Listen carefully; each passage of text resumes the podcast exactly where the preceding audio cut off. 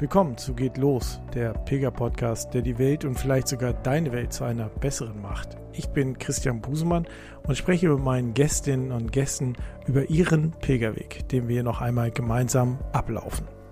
Heute gehe ich zusammen mit Michael Kaminski. Michael ist Religionspädagoge und leitet das Münchner Pilgerzentrum St. Martin. Auf Pilgerwegen hat er bis heute mehr als 16.000 Kilometer zurückgelegt. Das muss man sich mal vorstellen. Ich habe mal nachgeguckt von München, von wo Michael mir jetzt gleich zugeschaltet ist. Nach Peking sind es Luftlinie 7.750 Kilometer. Das heißt also, er ist die Strecke locker hin und zurück gelaufen. Michael ist eine Art Berufspilger, denn er arbeitet als Pilgerbegleiter und ist in dieser Funktion rund 90 Tage im Jahr auf unterschiedlichen Wegen unterwegs und er bildet seit 2012 Frauen und Männer zu PilgerbegleiterInnen aus. Ich möchte mit Michael heute ausnahmsweise mal nicht über einen speziellen Weg sprechen, sondern über das Pilgern als solches, über den Sinn und Zweck und warum es jede und jeder von uns irgendwann mal im Leben tun sollte. Geht los!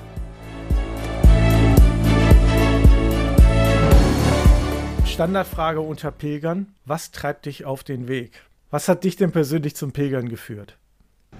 Ich bin reingerutscht. Ich bin jemand, der nicht gerne wandert. Und deswegen lag es für mich nicht nahe zu pilgern. Ich habe den Habe Kerkeling gelesen und Paulo Coelho und so. Deswegen kannte ich schon etwas übers Pilgern, aber es hat mich nicht wirklich angesprochen. Aber äh, zwei Kollegen von mir äh, in der evangelischen Jugend, die hatten gerade ein Pilgerprojekt ausgeschrieben, Pilgern für junge Männer. Und ähm, die haben, sind beide ausgefallen. Und ich hatte die Chance, sie zu vertreten. Und so wurde ich eigentlich Pilgerbegleiter für vier junge Männer, die auf dem Weg waren. Und äh, ich habe gemerkt, mit denen da passiert unglaublich viel, während wir unterwegs sind. Äh, das hat mich berührt, hat mich angesprochen und ich habe gemerkt, ich möchte dort, wo wir hingepilgert sind, von München zum Ammersee, ich möchte von da aus auf dem Jakobsweg weiter pilgern, vielleicht ja sogar nach Santiago de Compostela. Und ich habe deutlich gemerkt, dass eine innere Motivation, Pilgern hat ja oft mit einer inneren Motivation zu tun, ist für mich ähm, die Suche nach mir selbst. Ich wollte mich selber besser kennenlernen. Das war eigentlich meine Hauptmotivation, nachdem ich schon sozusagen wie bei einem Trailer für einen Film erlebt habe, was Pilgern so sein kann. Und damit war ich angefixt, so könnte man sagen, wenn man von der Pilgersucht spricht und wollte immer weitergehen. Ja, du bist also ins Pilgern reingerutscht, hattest keine Erfahrung als Pilgerbegleiter und plötzlich eine Gruppe mit vier Männern. Wie bist du mit der Verantwortung umgegangen? Als Religionspädagoge habe ich gedacht, dass äh, das traue ich mir zu, eine Gruppe auf einem spirituellen Weg zu begleiten. Ich bin aber den Weg vorher abgelaufen. Das war mir wichtig, den, den Weg eben auch zu kennen und zu spüren, was spricht da mir, äh, zu mir. Also äh, wenn man allein auf einem Pilgerweg ist, dann dann wird man immer wieder die Erfahrung machen, dass der Weg zu einem auch was sagt, dass der zu Prozessen anregt. Das können Dinge in der Natur sein, das können Bauwerke sein, das können auch Begegnungen mit Menschen sein. Und ähm, ja, deswegen wollte ich das vorher ablaufen, bin diesen Weg abgegangen und habe dann schon eine wichtige Pilgererfahrung gemacht, habe mich nämlich verlaufen und war dann irgendwie irgendwo im Wald und musste den ganzen Weg wieder zurück und äh, schwierig. Also und äh, ja, solche Dinge gehören dann eben auch, auch dazu. Und äh, deswegen ähm, habe ich eigentlich vorher, bevor ich diese Gruppe begleitet habe, tatsächlich noch keine echte Pilgererfahrung gehabt, was ich nicht empfehlen würde. Wenn jemand Pilgerbegleiter oder Begleiterin werden möchte, dann ist eine der Grundlagen schon, dass man selber verschiedene Pilgererfahrungen gemacht hat. Du hast gemerkt, äh, bei den vier Männern, äh, jeder hat sein, sein Päckchen zu tragen, hat diese, diese, dieser Einstieg ins Pilgern so viele Türen geöffnet, dass du gedacht hast, das ist nicht nur für die Gruppe gut, es tut mir auch einfach gut? Mhm. Ich habe, ich glaube, eine Essenz des Pilgerns habe ich tatsächlich in diesen drei Tagen schon erlebt. Nämlich für mich jedenfalls ist Pilgern Begegnung und äh, wesentliche Begegnung, nicht nur oberflächliche. Und diese vier Männer zwischen 13 und 33, die waren alle an einer wichtigen Frage oder in einer Krise. Der Jüngste litt gerade unter der Scheidung seiner Eltern. Der, der war 13. Der, ein 18-Jähriger wollte Theologie studieren und ähm, hatte Glaubenszweifel.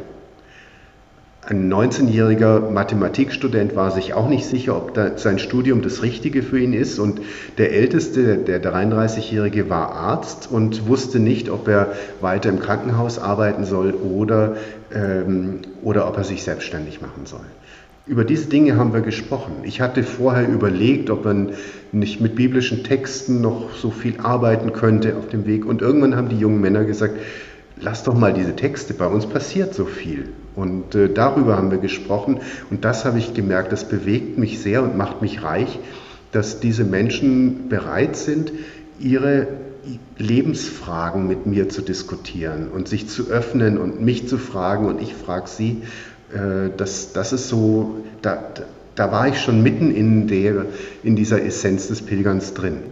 Wenn wir jetzt mal den, den großen Bogen spannen, woher kommt das Pilgern? Woher stammt es? Und, und wie lässt es sich vom ja, ganz normalen Wandern abgrenzen? Mhm. Also Pilgern ist zunächst mal eine spirituelle Übung, die es in jeder Religion gibt.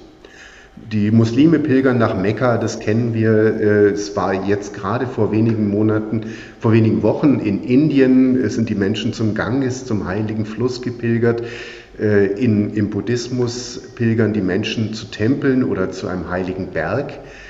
Die Juden pilgern zur Klagemauer in Jerusalem. Also in, in den verschiedensten Religionen gibt es den Weg zu einem heiligen Ort. Also der Weg zu einem heiligen Ort, das ist das, was klassischerweise das Pilgern ausmacht. Was waren heilige Orte im Christentum? Das waren Gräber. Man hoffte, am Grab eines, äh, eines Heiligen oder eines besonderen Menschen selber etwas vom Heil zu abzubekommen. Und deswegen war das Grab Jesu in Jerusalem das erste christliche Pilgerziel. Es kamen dann in Rom die Gräber von Petrus und Paulus dazu und äh, dann ab dem 9. Jahrhundert wurde das Grab des Apostels Jakobus, also eines Jünger Jesu, äh, gefunden so sagt die Legende, ein Einsiedlermönch hat gegraben auf einem Friedhof und hat Gebeine gefunden und er spürte und wusste, das sind die Gebeine des Freundes Jesu. Und äh, der ist zu seinem Bischof gegangen, hat das Ganze anschauen lassen. Der Bischof hat gesagt, natürlich sind es die Gebeine des Apostels Jakobus. Und so hatte man dort im Nordwesten Spaniens dann tatsächlich auch ein wichtiges Pilgerziel. Da sind die Menschen im Mittelalter dann hingepilgert. Es war dann auch leichter, als nach Jerusalem zu pilgern zum Beispiel. Zum Beispiel. Und äh, sie haben auf dem Weg ähm, ein Stück Heil erfahren.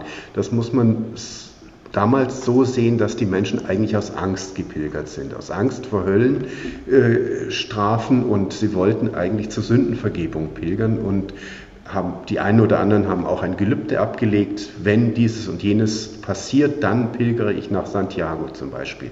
Und ähm, ja, oder auch aus Dankbarkeit, weil man eine Heilung erfahren hat.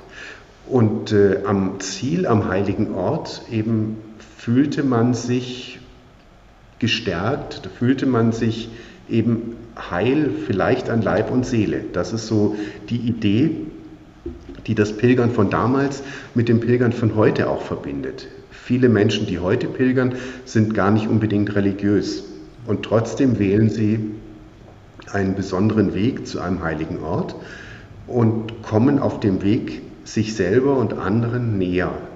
Und äh, Santiago de Compostela, das Ziel der Jakobswege, ist für mich ein heiliger Ort, nicht weil dort diese Gebeine vielleicht liegen oder auch nicht liegen. Martin Luther hat gesagt, vielleicht ist da auch ein toter Hund oder ein totes Pferd begraben, wer weiß das schon.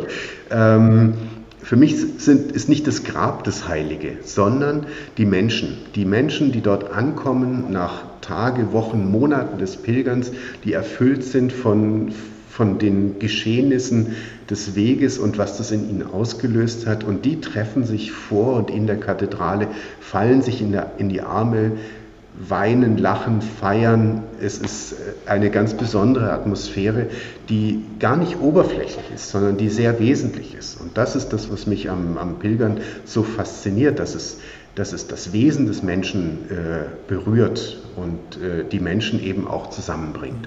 Und das Wandern als solches ist im Grunde genommen einfach die körperliche Bewegung, das ein bisschen mal den Kopf ausschalten, durch die Natur streifen. Genau, genau. Wandern ist der äußere Prozess. Zum Wandern gehört auch ein schöner Weg. Für uns hier in Bayern gehört zum Wandern ein, ein schöner Berg, auf dem man hinaufgeht. Und es ist ganz wichtig, dass es schön ist und dass man sich sportlich betätigt und in Bewegung ist. Und es kann dabei sogar auch was Spirituelles passieren. Beim Pilgern geht es um den inneren Prozess, der zwar auch in das Wandergeschehen eingebunden ist, aber es kommt darauf an, was innen passiert. Und äh, das, das muss nicht zusammenhängen mit einem schönen Weg, sondern da, da werde ich auch oft nachgefragt, was ist denn so der schönste Pilgerweg? Du bist schon so oft unterwegs gewesen und ich sage dann gerne, der schönste Pilgerweg ist der, der an deiner Haustür beginnt und der dich zu, dich, zu dir selber führt. Darum geht's. Und dann kann der Weg durch ein Industriegebiet führen oder vorbei an eine Kläranlage und man stellt sich plötzlich die Frage, Kläranlage, was muss ich vielleicht noch klären, damit mein Leben wieder rein wird? Also so kann man den Weg zu sich sprechen lassen und das wird beim Pilgern wahrscheinlich was anderes hervorrufen als beim Wandern. Und mir ist eben wichtig zu sagen, Wandern und Pilgern sind beides schöne Dinge, die sehen ähnlich aus, sie sind ein bisschen was anderes. Es ist aber nicht das eine besser als das andere, weil inzwischen gibt es schon äh, Wanderer, die sagen, ah, sie, eigentlich ist es doch auch was, was Tolles, was wir hier machen, das ist auch ein bisschen wie Pilgern. Ich weiß es nicht. Für mich ist jemand, ich kann von außen überhaupt nicht entscheiden, ob jemand anders Pilger oder Pilgerin ist oder nicht. Das kann jeder Mensch aus meiner Sicht nur selber entscheiden.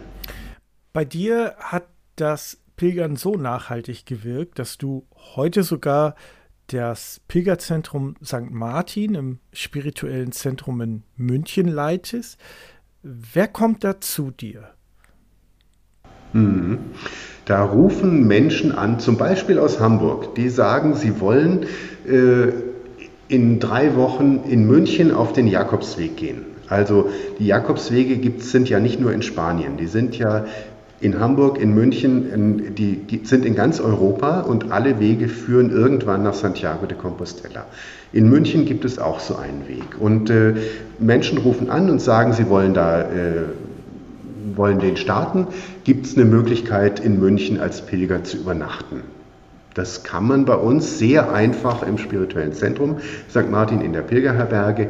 Man fragt, die Menschen fragen aber auch, ähm, ja, wie geht denn das jetzt gerade in dieser Pandemiezeit? Sind denn die Herbergen offen oder wo kann man übernachten? Wie kann man sich versorgen? Wo bekomme ich meinen Pilgerausweis her? Und dann spreche ich mit den Menschen und plötzlich erzählen sie, übrigens, ich will losgehen, weil mich meine Frau verlassen hat. Oder ich gehe, weil ich jetzt plötzlich Zeit habe, weil ich bald, weil ich gerade in den Ruhestand gegangen bin oder sowas. Das erzählen die Menschen dann, dann ist oft die, die Frage, was muss in meinen Rucksack rein, die wir auch behandeln, gar nicht mehr so wichtig, sondern vielmehr die Frage, was, was ist denn da innerlich los? Was nehme ich denn im inneren Rucksack eigentlich mit? Ähm, das ist so eine Beratungssache. die Menschen können auch bei uns in die Bibliothek schauen, eine kleine Pilgerbibliothek und sich die Reiseführer anschauen, die Landkarten, die es da gibt. Und ähm, sie können auch einen Segen mitnehmen. Das heißt, ich äh, segne Menschen, damit ihr Weg behütet ist. Das können, kann eine Vorstellung sein, die, die göttlich geprägt ist. Es muss es nicht sein. Segen ist einfach etwas Gutes zusprechen. Das mache ich am Anfang eines Weges gerne mit den Menschen. Und wir bieten auch an, am Ende der Saison eine Segnung für alle, die wiedergekehrt sind. Denn beim Pilgern passiert innerlich was und es ist wichtig, dann auch das Wiederkehren in, ja, in einen spirituellen Kontext zu stellen. Und deswegen segnen wir auch am Ende der Saison. Jetzt gibt es aber viele Menschen, die sagen, sie können oder wollen nicht alleine pilgern. Für die bieten wir ein- oder mehrtägige Pilgerangebote an. Das heißt, wir sind dann zu bestimmten Themen mit Menschen auf dem Weg. Bei eintägigen Angeboten sind es oft größere Gruppen, 20, 30, auch mal 40 Menschen. Bei äh, den mehrtägigen Angeboten, die sind oft sehr klar auf ein Thema fokussiert und da gehen in der Regel 12 bis 14 Menschen mit. Und ich bin als Pilgerbegleiter dabei, habe aber normalerweise noch mindestens ein, oft zwei oder gar drei andere Pilgerbegleiterinnen noch mit dabei, die mich in unterstützen, wenn ich mit, den, mit der Gruppe unterwegs bin. Das ist also das, ja, der, der bunte Strauß an Möglichkeiten, was man bei uns so in, in, im Pilgerzentrum in St. Martin erleben kann. Kennst du dich mit Pilgern ja nun perfekt aus. Für alle, die das noch nie gemacht haben, wie muss ich vorgehen? Welche Entscheidung muss ich treffen, wenn ich auf eine Pilgerreise gehen will? Ich empfehle normalerweise vieles erstmal auszuprobieren. Also ruhig mal zu schauen, wo gibt es vielleicht einen Pilgerweg gar nicht so weit weg von meiner Haustür und wo kann ich vielleicht mal ein oder zwei Tage pilgern gehen, Probe pilgern, ausprobieren, ob das was für mich ist, ähm, ausprobieren, ob meine Wanderstiefel für mich taugen, ausprobieren, ob mein Rucksack passt, ausprobieren, ob das ob ich das ähm, in den Rucksack reinbringe, was ich auch wirklich brauche. Also so solche ganz praktischen Dinge versuche ich den Menschen nahezubringen, dass sie das ruhig mal vorher ausprobieren, weil wenn man sofort eine ganz große Pilgerreise plant, ähm, dann kann es passieren, dass man irgendwo beispielsweise in Frankreich oder in Spanien sitzt oder in Italien und merkt, der Rucksack ist plötzlich ist doch drei Kilo zu schwer und das ganze Zeug brauche ich nicht. Dann muss ich zur Post gehen und all das zurückschicken. Also das wäre schon mal was, was ich versuchen möchte, den, den Menschen ja, das, sie davor zu schützen und dann aber auch zu, mit ihnen zu schauen, was braucht es wirklich. Also es braucht zumindest zum Beispiel einen Regenschutz. Äh, ganz praktisch, aber was ist ein guter Regenschutz? Es ist ein Poncho, ein Schirm, eine Regenhose und ähnlich ist es bei Sonnenschutz und all solchen Dingen. Das sind also ganz praktische Dinge, die ich, die ich empfehle. Und ähm, wenn ich dann jetzt mehrtägig oder mich tatsächlich entschlossen habe, ich möchte pilgern gehen, ich möchte länger pilgern gehen, ich habe ein vielleicht ein inneres Thema, das ich mitnehmen möchte in meinem Leben, eine Krise, die zu bewältigen ist, ein Umbruch, mit dem ich zu tun habe und ich möchte pilgern. Dann ist es eben so eine Frage, welcher Weg soll es sein? Also soll es einer der berühmten Jakobswege sein, soll es ein Franziskusweg sein, ein Olafsweg? Muss es überhaupt ein ausgewiesener Weg sein? Darüber diskutiere ich mit den Menschen und ich sage ihnen, wähle besser einen ausgewiesenen Pilgerweg, weil der ist von der Logistik einfacher. Du wirst einen Pilgerreiseführer haben, der dir hilft, deinen Weg zu finden und die Dinge organisatorisch auf die Reihe zu kriegen. Du wirst aber auch Menschen am Wegesrand haben, die dein Pilgerprojekt unterstützen und du wirst Menschen auf dem Weg treffen, die auch in einem Prozess sind. Und mit denen zusammen wirst du eine Pilgergemeinschaft bilden, die dir weiterhilft in deinem, in deinem Prozess. Aber du wirst auch Zeiten haben, in denen du allein bist. Und das ist auch gut so. Du wirst zu dir kommen und selbst bei den vermeintlich überlaufenden Jakobswegen in Spanien wird man immer wieder Zeiten haben, in denen man ganz für sich ist und ganz allein ist und äh, einfach auch zu sich und zur Ruhe kommen kann. Man muss dann auswählen, also wenn man dann seinen Weg gewählt hat, muss man schauen, will ich gleich das Ziel erreichen, also den heiligen Ort, auf den der, der Weg ausgerichtet ist. Wenn ich es wieder bei den Jakobswegen sagen darf, will ich, ich habe eine Woche Zeit, fliege ich nach Spanien und laufe die letzten 100, 150 Kilometer nach Santiago de Compostela. Dann bin ich am Ziel angekommen. Dann habe ich aber, ich kann aber nur einmal am heiligen Ort ankommen, also einmal das erste Mal. Ich kann immer wieder dort ankommen, aber ich kann mir die Erfahrung nur einmal das erste Mal schenken. Und es ist die Frage, ob ich das gleich tun sollte, also ob ich mir das äh, gleich unmittelbar ähm, schenken sollte. Ich selber habe gedacht, ich laufe von München nach Santiago 2700 Kilometer und wenn ich dann nach 111 Tagen angekommen bin, dann habe ich wirklich, äh, ja, Das, dann, aber ich bin zugegebenermaßen das nicht in einem Jahr gelaufen, sondern habe hab diesen Weg auf vier Jahre aufgeteilt. Und dennoch, jedes Ankommen am, an den jeweiligen Etappenzielen, das waren oft die Seen, Bodensee, Genfersee und dann äh, in, durch Frankreich hindurch und an den Pyrenäen. Immer wieder habe ich das Ankommen schon geübt. Und als ich im vierten Jahr dann in Santiago de Compostela angekommen bin, war das wirklich ein sehr großes inneres Ankommen und auch äußeres Ankommen, eine große Freude, ein großes Fest auch mit vielen Pilgernden, die ich unterwegs getroffen habe. Das war also eine ganz äh, schöne Geschichte. Also deswegen muss man sich gut überlegen, ähm, wo will ich ankommen und will ich das Geschehen schon mal ähm, ja, schon abschließen oder ist mein Pilgern vielleicht ein Anfang einer, einer großen Pilgerliebe, die ich mit mir selber sozusagen habe? Und man sollte für sich ähm, klären, will ich alleine laufen, will ich zu zweit oder in einer Gruppe laufen? Ne? Wie lange, wie lange habe ich Zeit? muss es so eine lange Strecke sein? Reicht nicht auch dann die, die kurze Strecke, vielleicht auch ein Pilgerweg in Deutschland? Ähm, muss ich denn immer ein Thema haben, um pilgern zu gehen? Ich glaube, man muss sich kein Thema mitnehmen. Für viele Menschen ist es automatisch so.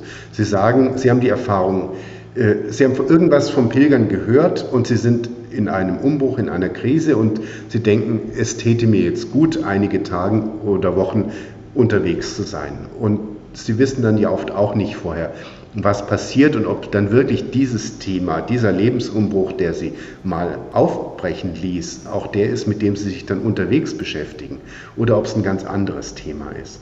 Also da äh, würde ich auch sagen, ähm, offen sein und äh, schauen, was die Zeit, die Bewegung, die Geschehnisse am Wegesrand mit einem machen. Wenn ich zu sehr schon festlege, was ich erleben möchte, dann verhindere ich vielleicht Prozesse, die, äh, ja, die ganz anders passieren könnten. Also Beispiel, ich traf in Spanien zwei spanische Schwestern, die sich vorgenommen haben, ihren Weg zu nutzen, um ihre Beziehung zu klären. Die haben sich immer wieder gestritten, haben sich nicht gut verstanden, sind zusammen auf den Weg gegangen und irgendwie nach drei, vier Tagen sagte die eine zu mir, es passiert immer noch nichts. Jetzt sind wir schon so lange unterwegs und äh, es passiert immer noch nichts. Und ähm, am Ende dieses Weges hat just diese, ähm, diese eine Schwester ihren Lebenspartner gefunden, zu dem sie gezogen ist, beziehungsweise er ist zu ihr gezogen nach Barcelona und die Beziehung der Schwestern untereinander hat sich nicht wirklich gebessert, aber es ist was ganz anderes, lebensentscheidendes für sie passiert. Und deswegen meine ich, man sollte vorher nicht zu sehr festlegen, äh, welche Themen ich mit auf den Weg nehme das, was wichtig ist, das wird sich Raum greifen und das wird, äh, ja, das wird man spüren, mit dem wird man sich beschäftigen. Da muss man sich auch keinen kein Druck machen. Ähm, es kommt das, was, was kommen soll. Ein Pilgersprichwort heißt, der, der Weg gibt einem nicht unbedingt das, was man will, aber das, was man braucht. Und da steckt eben auch drin, dass Pilgern eben immer auch etwas mit raus aus der Komfortzone zu tun hat. Deswegen, das kann die Sprache sein, die man vielleicht nicht kennt. Das kann das Gepäck sein. Das kann der Weg sein, der einem schwerfällt. Das kann das Wetter sein, das einem Mühe macht. Das können die Pilgerherbergen sein. Das Schlafen im Schlafsaal, das für manche schwierig ist, dass man tun muss, aber nicht. Es, es muss man, nein, man muss es nicht tun, man kann es tun. Ich persönlich empfehle Pilgerherbergen, aber äh, wem das so große Sorgen macht, der muss die auch nicht nehmen. Pilgerherbergen sind der Ort, an dem man die Menschen kennenlernen kann. Also die anderen Pilger und Pilgerinnen. Man kommt an und wäscht sich wäscht sich, wäscht seine Wäsche, während nebenan gerade gekocht wird. Ein anderer liest vielleicht gerade die Etappe für morgen im Pilgerführer und man tauscht sich darüber aus. Andere pflegen ihre Wunden oder ihre Füße, die Blasen müssen bearbeitet werden und so weiter. Also all dieses Zusammensein im Alltäglichen mit Menschen, die solche Lebensthemen so mit sich tragen, das führt zu einer ganz besonderen Gemeinschaft. Und die werde ich so nicht erleben, wenn ich abends in mein Hotelzimmerchen gehe und alles zumache und dann wieder für mich bin. Das war das, was H.P. Kerkeling eigentlich auch in seinem Buch so beschreibt. Der hatte schlechte Erfahrungen mit Pilgerherbergen gemacht in den ersten Nächten und hat sich dann entschieden, nur noch in Hotels zu gehen. Und dann wundert er sich, warum er auf der ersten Hälfte seiner Reise fast keine Pilger kennenlernt weil das Kennenlernen in den Herbergen eben geschieht und dadurch, dass man in der Regel öfter mit denselben Menschen zusammenkommt, weil die meisten etwa Etappen um 25 Kilometer rumgehen, deswegen kommt man eben, ja, lernt man sich dann immer besser kennen, weil man Tag um Tag unter Umständen mehrere Wochen lang immer mal wieder miteinander zu tun hat, mal ein Stück Weg miteinander geht, mal miteinander in der Herberge ist. Das ist, äh, das ist eben diese besondere Pilgergemeinschaft, die da entstehen kann. Ja, und dann im Schlafsaal äh, unter dem Schnarchen möglicherweise leidet. Man darf auch nicht zu schambehaftet sein, denn ne, Männer, Frauen äh, schlafen in, in einem Saal meistens. Ne? Und äh, ich weiß das jetzt aus meiner eigenen äh, Pilgererfahrung auf dem Franziskusweg. Ich habe mir auch gerne mal ein Hotelzimmer beziehungsweise Pension, das, also mehr Pensionen dort als, als Pilgerherbergen. Kann in Klöstern schlafen, was ich gerne gemacht habe. Und äh, habe es dann aber auch tatsächlich mal genossen, allein zu schlafen und in Ruhe meine Sachen zu waschen und nicht immer in einer Gruppe in einem Saal zu liegen. Das ist, finde ich, auch wichtig und natürlich ist dieses, ähm, ist dieses Schlafen und dieses Schnarchen und die Geräusche, die die anderen Menschen machen, ähm, das ist schon auch eine Herausforderung für, äh, wenn es nicht gelingt, und das wäre, glaube ich, das Ziel, um sich herum einen Raum entstehen zu lassen, der unabhängig von den anderen ist. Also in meinem Stockbett liegend, in meinem Schlafsack einen, einen Raum entstehen zu lassen, an dem das Schnarchen mich nicht wirklich in der Tiefe berührt. Es ist zwar da, ich nehme es auch wahr, aber ich kann es an mir vorbeiziehen lassen. Das wäre, also wenn das gelingt, wenn man das schafft, dann hat man auch etwas, was man auch, auch im normalen Leben gut brauchen kann. Weil einen Raum um sich zu schaffen, in dem andere nicht eindringen können und man nur für sich ist, das ist etwas ganz Wertvolles. Hast du da einen Trick? Hast du da einen Trick, wie du im Schlafsaal einen Raum um dich herum schaffst. Also ich wüsste jetzt nur Oropax. Ist, ist wichtig, aber ähm, ich habe die nicht. Ich habe keine Oropax. Nee, weil äh, ich möchte tatsächlich auch das, das hören. Also äh, ich, möcht, ich möchte mich nicht von der Welt äh, ganz mh, hm, abschließen, sondern ich möchte schon wahrnehmen, was um mich herum ist, aber trotzdem zu einer inneren Ruhe finden. Man musste dich dann nicht auf dem Jakobsweg auch tatsächlich aktiv äh, in eine Ruhe, in ein Alleinsein begeben. Jakobsweg, zumindest die Bilder, die Bilder, die Erzählung ist ja relativ gut bevölkert. Überall Pilgerinnen und Pilger. Ähm, wenn du dann noch selbst am Abend im Schlafsaal mit anderen in einem Raum bist ähm, und dir da die volle Pilgerkante gibst, Wie schaffst du es dann auf dem Jakobsweg überhaupt mal allein zu sein und äh, in, dich, in dich versunken? Mhm. Also es ist schon möglich, gerade auch untertags, für sich für sich zu sein. Also da mögen auch andere mal auch auf dem Weg sein, die sieht man vielleicht auch mal, aber ich kann auch Zeiten haben, in denen ich ganz ohne bin und es wird normalerweise auch, wenn mich jemand anspricht, was oft schön sein kann, äh, es wird aber auch niemand mir übel nehmen, wenn ich sage, heute möchte ich nicht reden, heute möchte ich ganz allein sein. Ähm, und dennoch, also ich habe Bilder vom Jakobsweg, also dem Camino Frances, dem Hauptjakobsweg in Spanien, im August aufgenommen. Ich bin oft im August mehrere Wochen dort und da sind auf dem ganzen Bild sind überhaupt keine anderen Pilger. Man kann einen Kilometer Weg sehen und da sind keine anderen Pilger. Man könnte auch andere Bilder machen, wo äh, gerade auch je näher man Santiago kommt, desto mehr Pilger und Pilgerinnen sind schon unterwegs. Das ist richtig.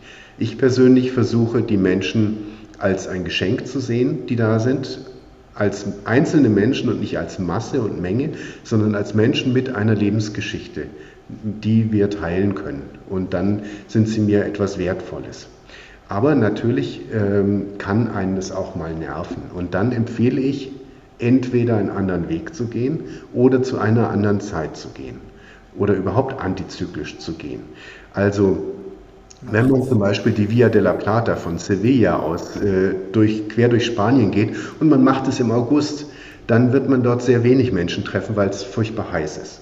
Oder man geht im März und dann ist auch wenig los. Äh, ich persönlich pilger auch gern im Winter.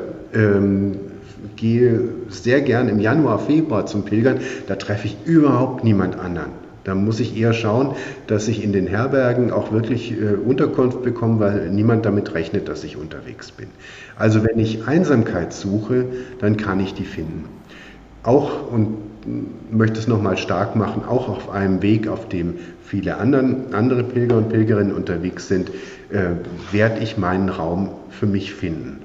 Und manchmal ist es dann aber doch gut, dass es auch Menschen gibt, die möglicherweise anstrengend sind, denen ich begegne, weil die auch etwas in mir antriggern, was es vielleicht zu bearbeiten gilt. Warum ist dieser Mensch für mich anstrengend?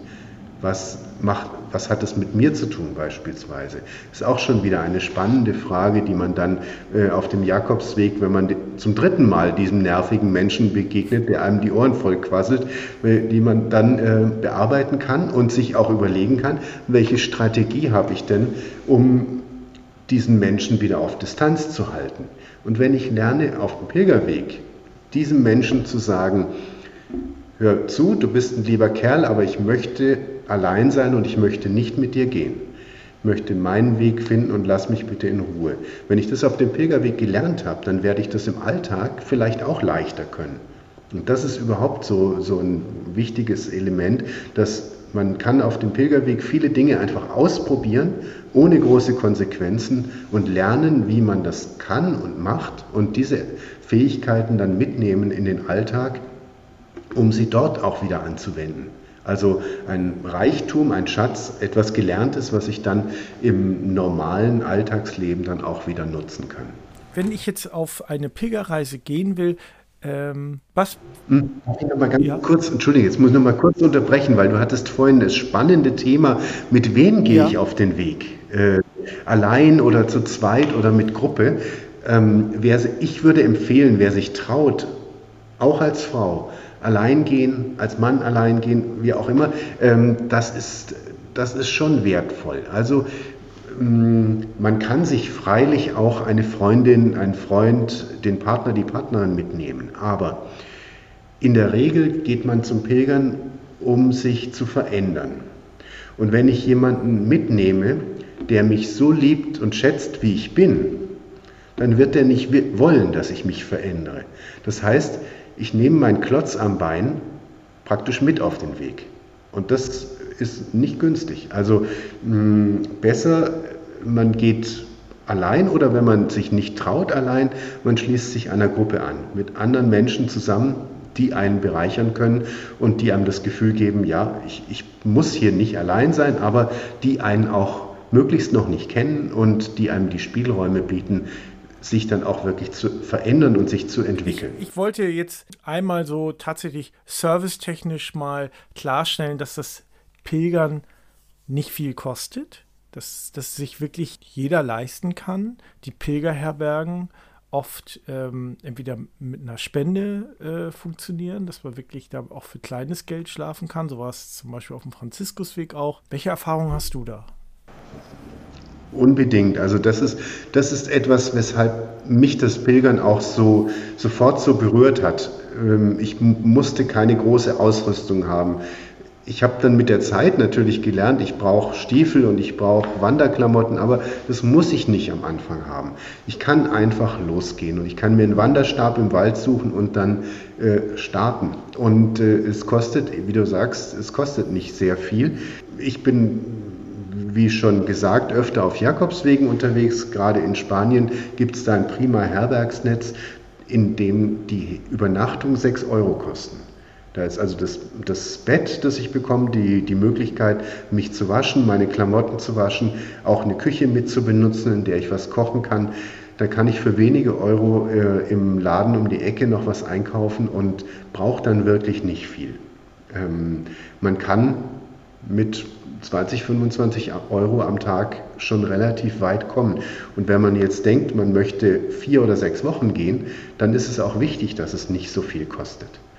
Man kann aber schon auch ein bisschen mehr natürlich ausgeben. Man kann für 10 Euro prima Pilgermenüs bekommen. Ähm, ja, und natürlich ist es dann vielleicht doch auch mal nötig, für eine Unterkunft 20, 25 Euro auszugeben, um mal die Ruhe zu haben, die ich brauche. Oder ja, weil vielleicht die Herberge doch überraschenderweise mal voll ist und äh, ich ähm, auf, einen, auf ein Hotel ausweichen muss. Sowas kann passieren, aber insgesamt ist äh, Pilgern etwas sehr, sehr Günstiges. Und auch bei der An- und Abreise kann man Geld sparen also ich persönlich bin jemand, der, der gerne zu seinem Pilgerstartort mit dem Zug fährt und auch mit dem Zug zurück. Da gibt es äh, günstige Sparpreise, mit denen man sogar über beispielsweise über Paris äh, irgendwo nach, nach Spanien kommt. Und, äh, oder ich bin auch schon 36 Stunden mit dem Bus gefahren, um äh, nach Sevilla oder nach Lissabon zu kommen, weil ich dort meinen Pilgerweg starten wollte. Und das kostet nicht sehr viel.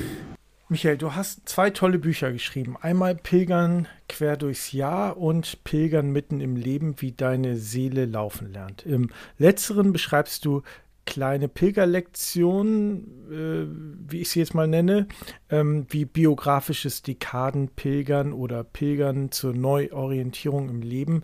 Da gibt es unterschiedliche Impulse, also richtig kleine Aufgaben, die jeder für sich dann auf der Tagesetappe angehen kann.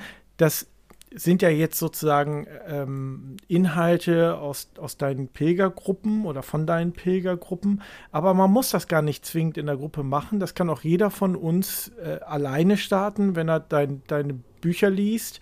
Ähm, wie funktioniert das genau? Also zunächst mal ist es so, ich gehe ich geh mal von aus, die meisten Menschen, die eine intensive Pilgererfahrung machen, sind mehrere Wochen unterwegs. Und da muss man sich eigentlich gar nichts vornehmen, da werden die Dinge passieren, die es braucht. Da, da kommt alles, was nötig ist. Der Weg wird einem das geben. Ähm, wenn man weniger Zeit hat, wie bei mir in den Gruppen, äh, muss ich die Prozesse stärker anstoßen. Das heißt, ich muss Impulse geben, und, äh, um, um die Prozesse anzuregen, die dann passieren. Damit diese Impulse passen, ist es ganz gut, Menschen zu ähnlichen Lebensthemen zusammenzubringen. Also eine Gruppe von Menschen, die alle ungefähr 65 sind und sich gerade mit dem Thema Ruhestand beschäftigen. Oder eine Gruppe von Menschen, die äh, jemanden durch Tod verloren haben und die in Trauer sind. Nach einem halben Jahr oder Jahr wollen die auch raus aus der Trauer zu Hause, aber das Leben ist noch nicht wieder normal. Sich dann in einer Gruppe zusammenzufinden, ist was sehr Wertvolles. Und dann ähm, kann man sich darüber austauschen, das ist das Schöne dann, und dann kann man eben auch ähm, Impulse am Wegesrand aufnehmen. Zum Beispiel einen Stein, der für das Schwere im Leben steht, sammeln und den mitnehmen. Und diesen Stein dann irgendwann auch wieder ablegen beispielsweise.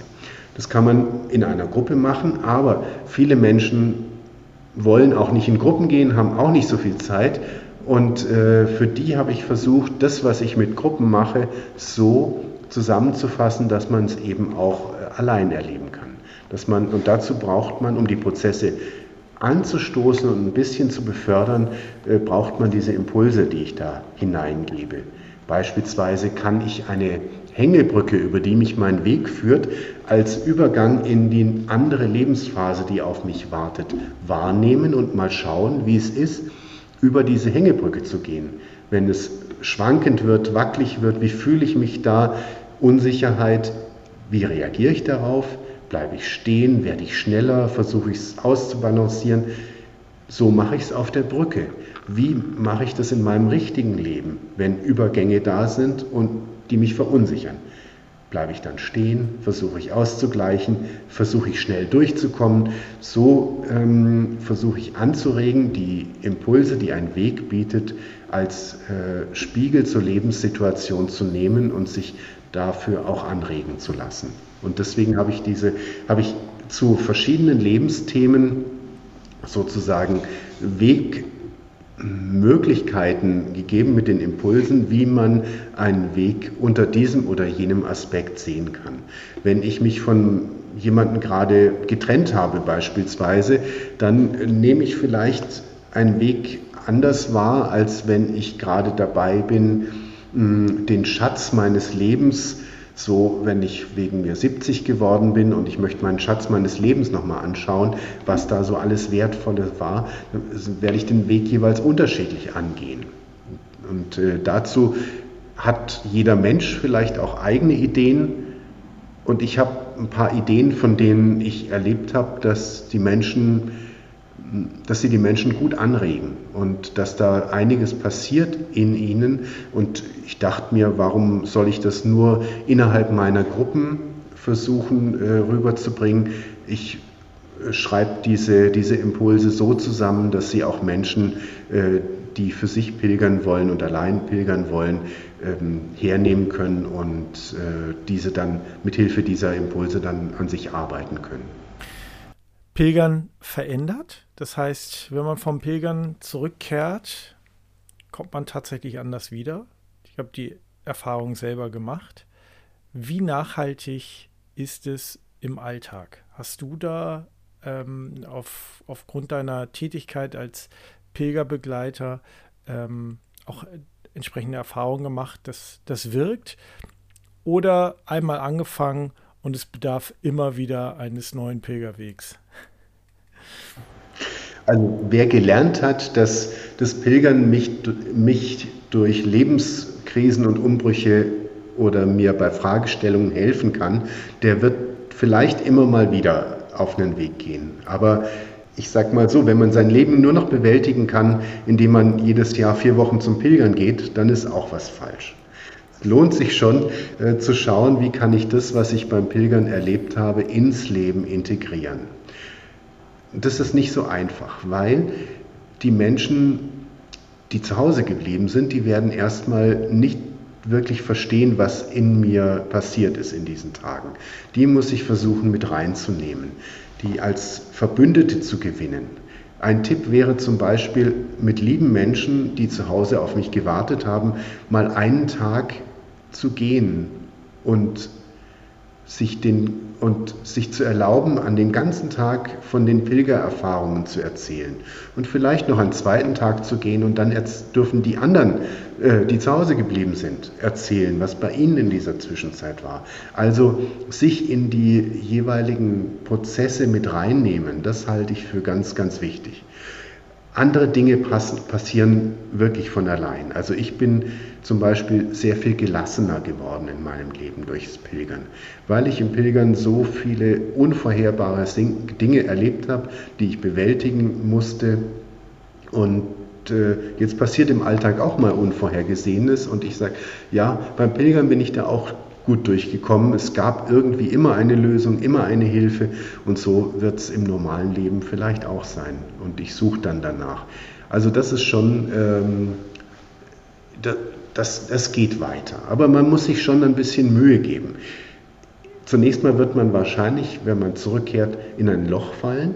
Das berichten ganz viele Pilger und Pilgerinnen, dass die Konfrontation mit dem Alltag erstmal schwierig ist und dann lohnt es sich, sich schon Zeit zu nehmen und sich vielleicht auch eben Gespräche mit vertrauten Menschen zu suchen oder sich eben auch in einen spirituellen Kontext, wie, wie ich Ihnen vorhin gesagt habe, dass wir auch Zurückgekehrte segnen, da hinein zu begeben.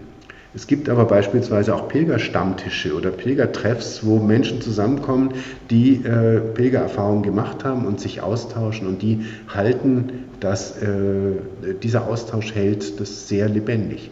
Oder man liest eben auch Bücher wie, wie dein Buch, Easy nach Assisi, weil man sagt, äh, ja, ich will wenn ich jetzt gerade keine eigene Pilgererfahrung mache, ich will trotzdem innerlich mit jemand anderem mitpilgern und sich da in die, an die Prozesse auch ein Stück mit anhängen und den Pilgergeist auf diese Weise lebendig halten.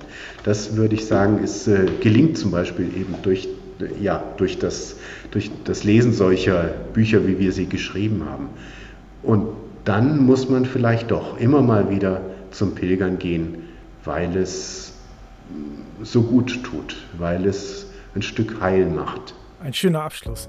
Michael Kaminski hat zwei grandiose Bücher übers Pilgern geschrieben. Pilgern mitten im Leben, wie deine Seele laufen lernt, bei Herder erschienen und Pilgern quer durchs Jahr, erhältlich im Claudius Verlag. Ideale Lektüre und viele gute Impulse für alle, die sich auch mit dem Gedanken tragen, einfach mal das Nötigste zusammenzupacken und loszulaufen. Michael, vielen Dank. Sehr gerne. Ich danke dir für das schöne Gespräch.